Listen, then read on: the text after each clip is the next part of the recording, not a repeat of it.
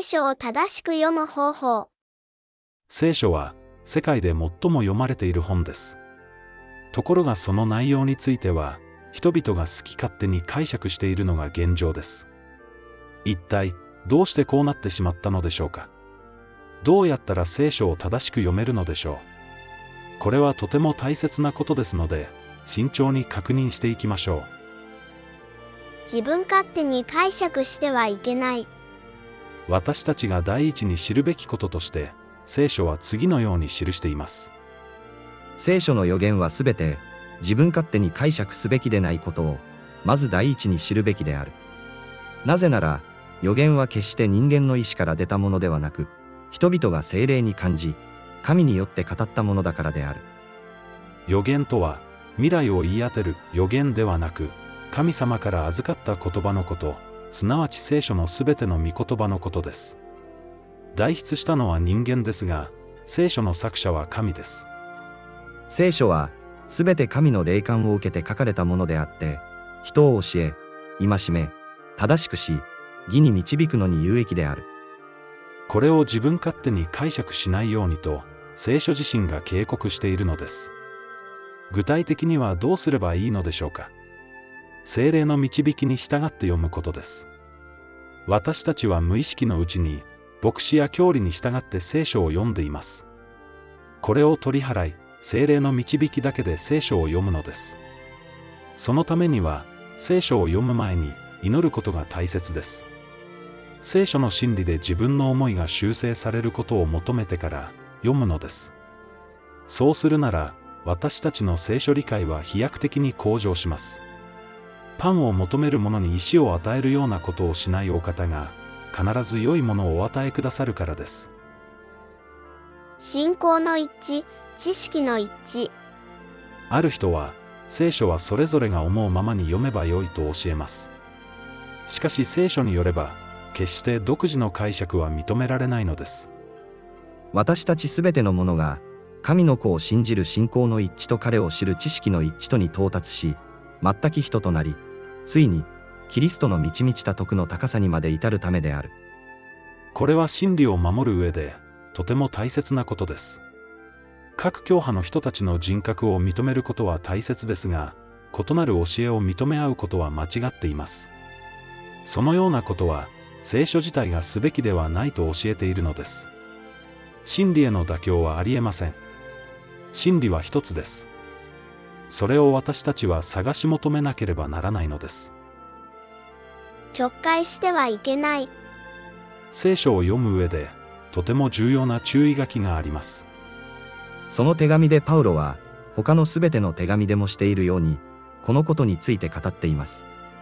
その中には、理解しにくいところがあります。無知な、心の定まらない人たちは、聖書の他の箇所と同様、それらを曲解して、自分自身に滅びを招きます。パウロ書簡には、理解しにくいところがあり、滅びを招く曲解を引き起こす危険があるというのです。これは本当です。現に、ほとんどの教派の違いは、パウロ書簡から来ています。このことは聖書を読む上で、いつも注意していなければならない点です。聖書全体の調和を持って読む。聖書の一部だけを切り取るなら、とんでもない解釈ができてしまいます。間違いを避けるには、聖書全体の調和を持って読む必要があります。あなた方は主の書をつまびらかに尋ねて、これを読め。これらのものは一つも欠けることなく、また一つもその連れ合いを書くものはない。これは主の口がこれを命じ、その霊が彼らを集められたからである。このように、聖書の教えは、他の箇所でも必ず同じ教えが語られていることが保証されています。幼子のように素直に読む。自分の十字架を取って私に従ってこない者は私にふさわしくないという箇所を読んだとき、あなたの心はどう反応していますか？いや、行いは不要だと聞いているとか、信じるだけでいいはずだと言い続けるなら、いつまでも真理にたどり着くことはありません。素直に読むという、たったそれだけのことが、何かの教理によって妨げられてはいないでしょうか。党派心を捨てて、幼子のように読んでみましょう。命がけで従うものでなければ、イエス様にふさわしくないそう読んでいいのです。これこそが、真理の回復につながる読み方です。聖書の言葉に、いつも、はいと答える準備をして読みましょう。今も昔も、神学を知っているという人ほど、聖書を読めなくなっていることを覚えてください。その時イエスは声を上げて言われた。天地の主なる父よ。あなたを褒めたたえます。これらのことを知恵のある者や賢い者に隠して、幼子に表してくださいました。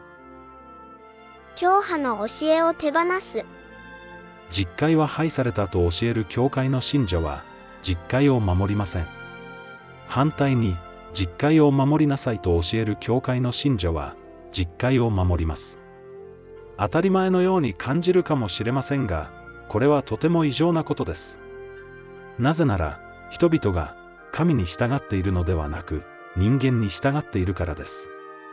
この民は、口先では私を敬うが、その心は私から遠く離れている。人間の戒めを教えとして教え、無意味に私を拝んでいる。羊飼いの声を聞き分ける羊だけが、正しい門にたどり着くのです。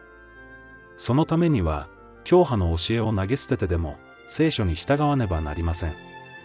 ここにいるユダヤ人はテサロニケの者たちよりも素直であって、心から教えを受け入れ、果たしてその通りかどうかを知ろうとして、日々聖書を調べていた。そういうわけで、彼らのうちの多くの者が信者になった。今一度、自分が教派に従ってはいないか、信仰を探ってみてください。これをしなかったために、パリサイ派やサドカイ派の人々は、自分たちの救世主を殺してしまったのです。今回、このような記事を書いたのは、聖書が次のように予言しているからです。人々が健全な教えに耐えられなくなり、耳障りの良い話をしてもらおうとして、自分勝手な好みに任せて教師たちを寄せ集め、そして、真理からは耳を背けて、作り話の方にそれていく時が来るであろう。目を覚ましてください。もう、この予言は成就しており、今やほとんどの教会で真理が語られていません。それだから、これらの最も小さい戒めの一つでも破り、またそうするように人に教えたりする者は、天国で、最も小さいものと呼ばれるであろう。しかし、これを行い、またそう教える者は、天国で、大いなるものと呼ばれるであろう。あなたの教会では、どちらの教えがなされているでしょうか？素直に聖書を読むなら、戒めが守られるべきこと、安息日が守られるべきこと、すべてを捨てて主に従うべきことが、はっきりとわかるはずです。救いは、あなたと神様との一対一の関係です。決して第三者を通したものではありません。あなたは今でもイエス様を愛していますか？何を投げ出してでも、ついていく覚悟がありますか？それなら、今日、偽りの神学を捨てて、幼子のように聖書を読み始めてください。正しいのは、いつだって聖書だからです。